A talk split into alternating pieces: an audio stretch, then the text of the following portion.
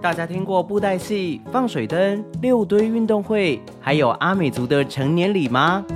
有一只头上戴帽子、背着背包的台湾黑熊小黑皮，正在用可爱的绘本和好玩的桌游，带你认识台湾很特别的文化。爸爸妈妈也可以透过书里面丰富的延伸阅读单元，跟小朋友一起互动。认识像是身体自主权、家庭关系等等的素养哦。现在到小黑皮玩台湾官网和亲子天下 shopping 购买全套四册绘本加桌游，八月底前有七四折优惠，还再送小朋友专属的黑皮联名口罩一盒哦。岛民福利社，岛民福利社。现在到童话透中岛粉丝页留言，跟我们分享你最喜欢台湾的哪一个地方，就可以参加抽奖，可以得到小黑皮玩台湾所提供的黑皮与静对流 X Pure 联名口罩哦。哪个岛最热？透中岛。嗨，我是小易，欢迎来到童话透中岛。一起从童话故事里发掘生活中的各种小知识吧！我们都在透中岛更新哦。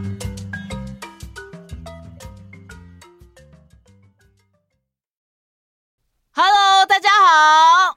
不知道参加午安点点名的小岛民们有没有收到我们的打气加油呢？如果有听到自己的名字，可以留言告诉我们哦。哎，对了。我上次听了蚂蚁的故事，回家之后也开始观察家里的蚂蚁哦。啊，你观察到了什么呢？有一次我不小心掉了一块饼干在地板上，有一只蚂蚁爬着爬着，突然发现了这块饼干，马上回头快速的走掉。过一阵子，就有好多蚂蚁排路队来搬这块饼干了。哈哈，第一只蚂蚁好像侦察兵哦。默默说的没错哦。蚂蚁的这个很像侦察兵的行为，可是引起科学家的兴趣，专门来研究的哦。嗯，负责担任侦察兵的蚂蚁，平时会在外面乱走找食物，走走走，走到累了就回去休息。如果突然发现食物的话，它就会带一小块食物回家，并且沿路用费洛蒙留下气味作为记号。不管是巢里或是外面的蚂蚁。只要沿着气味就知道哪里有食物了，就会沿着气味去搬食物回家。哇，蚂蚁好神奇耶！对呀，蚂蚁的群体智慧还有很多神奇的地方等着人类去解开谜题。大家讨论的好热烈哦！在今天的故事开始前，我们还是要介绍这次的故事创作者丁丁。嗨，大家好。我是 Podcast 节目《丁丁说故事》的丁丁，丁丁今天也会继续跟我们一起听故事哦。上次我们说到，小杨老师要教导大家有毒的植物，并对大家说，如果没有认真上课学习，不小心吃下有毒的植物，严重的话很可能会死翘翘。老师的这番话，让正在打瞌睡的小猪都吓醒了，小刺猬则是害怕的缩成了一颗球。晨晨却非常聚精会神的想要了解更多的知识。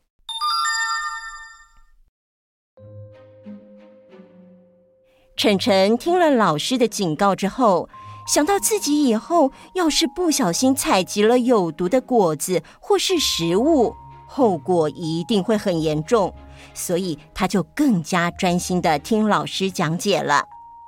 老师说：“如果不小心吃了有毒的植物，身体会很不舒服。这世界上的有毒植物很多，有上千种。虽然要每一样都认识并不容易，但是大致来说，如果植物的果子、花朵和叶子颜色很鲜艳。”通常都是有毒的植物。老师拿出了很多颜色漂亮的植物图案，并继续说：“像是这些图上的植物都是有毒的，不能吃哦。”哇，好神奇哦！没想到这么漂亮的小蘑菇，还有这么鲜艳缤纷的漂亮花朵，竟然会和大家中毒。还有一些植物会伪装成可以吃的植物，是植物界的诈骗师。最有名的就是姑婆芋，它看起来跟芋头完全一样。如果误吃了姑婆芋，会舌头发麻、肚子痛。听到老师讲到了关键字“芋头”，很喜欢吃芋头的小猪马上举手发问。嗯嗯，老师，我很爱吃芋头，芋头好香哦，而且紫色的芋头好漂亮。嗯嗯，我的爸爸妈妈要怎么样才不会摘到有毒的芋头啊？嗯，我每餐都吃好多芋头，哎，妈妈说我是芋头大魔王，芋头到我手上就不见了哟。要分辨芋头能吃不能吃，就要用到芋头的分辨法宝——水。如果水滴在叶子会变成水珠，就是可以吃的芋头；如果水滴在叶子上，水像是溜滑梯的滚下来，就是毒芋头。晨晨听到老师的讲解，马上记下来。采集食物要带水壶，水不但可以喝，还可以分辨食物，非常好用。接着。老师继续给大家看了好多植物的照片。吃过午餐之后，开始下午的课程。小蚂蚁们分成两组，让脚步比较大的小兔子和小猪同学再到森林。晨晨站在小猪的肩膀上，心里好羡慕地想着：小猪的一步就可以走好远，真好。如果可以。我也想要有跟小猪一样强壮的腿，可以走好快；也想要小兔子的长耳朵，可以听很远；还有小刺猬身上的刺，就不怕被人踏到了。哎呦，当一只小蚂蚁，好像没有什么特别厉害的地方。一群小动物们跟着老师到山上看各式各样的植物。不管是垂下来一整串像铃铛的紫藤花，或者是一碰就会缩起来的害羞含羞草，好多都是要特别注意的毒植物。走着走着，小杨老师说：“大家应该累了吧？下午的太阳很热，前面刚好有一个山洞，老师带大家先到山洞里休息吧。”大家非常开心地跑进山洞里。山洞里面晒不到太阳，还会从外面吹进来凉凉的风。嗯，真的好舒服哦。但是没有想到，就在这个时候，外面突然传来了一阵“轰隆轰隆”的声音。山上的大岩石不知道为什么掉了下来，刚好挡住了山洞口。大家被困在山洞里，只看得到外面一点亮光。小猪说：“嗯嗯，大家不要紧张，我们先试着一起用力往外推，看能不能把石头推开。”唉，只可惜这颗大石头对大家来说实在是太重了。他们怎么推都推不开，小兔子有点紧张的说：“糟糕，这附近好像一片空旷旷的，我想听外面的动静，但是听不到任何动物的声音。哎，这样不行，一定要大力士才推得动这块石头。我想森林小学的熊猫黑豆老师能办得到。”但是要怎么样找他来帮忙呢？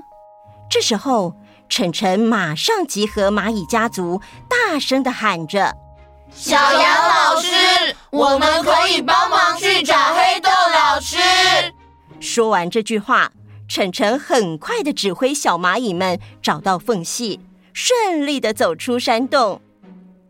晨晨和小蚂蚁们一起用最快的速度回到教室。对黑豆老师说：“黑豆老师，嗯，原来是小蚂蚁同学啊，怎么了？小杨老师他们被困住了，需要你的帮忙。哎呀，快带我去找他们！”小蚂蚁们马上排出箭头符号，指引黑豆老师方向。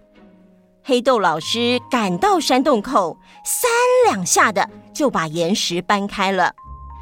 看到小兔子、小刺猬、小猪正害怕的抱着小杨老师哭，小蚂蚁们马上排出笑脸符号。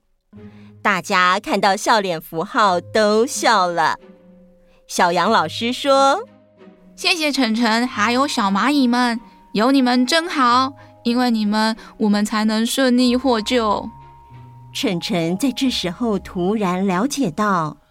我们蚂蚁虽然体型小，可是就是因为小，所以动作很灵活，而且我们有最团结，永远在旁边帮助自己的家人。这就是当一只小蚂蚁最棒的地方。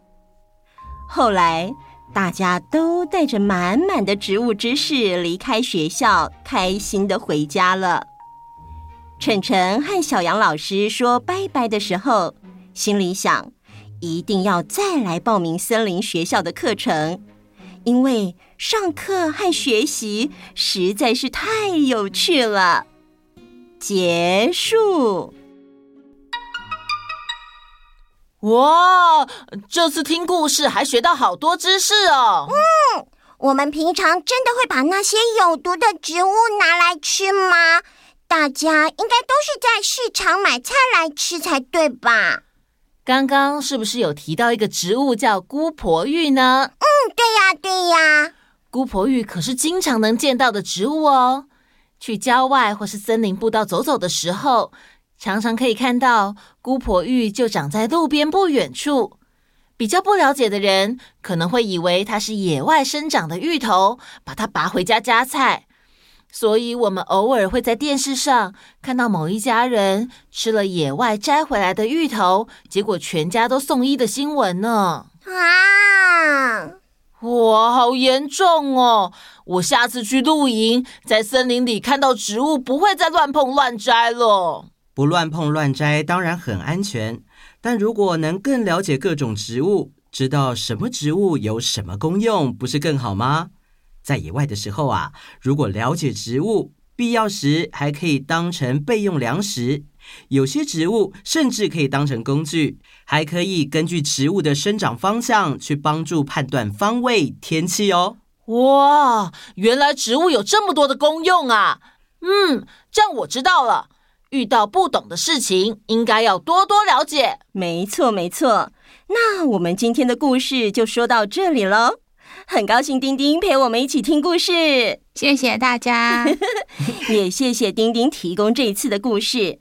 大家喜欢的话，可以去他的频道“丁丁说故事”听更多原创的故事哦。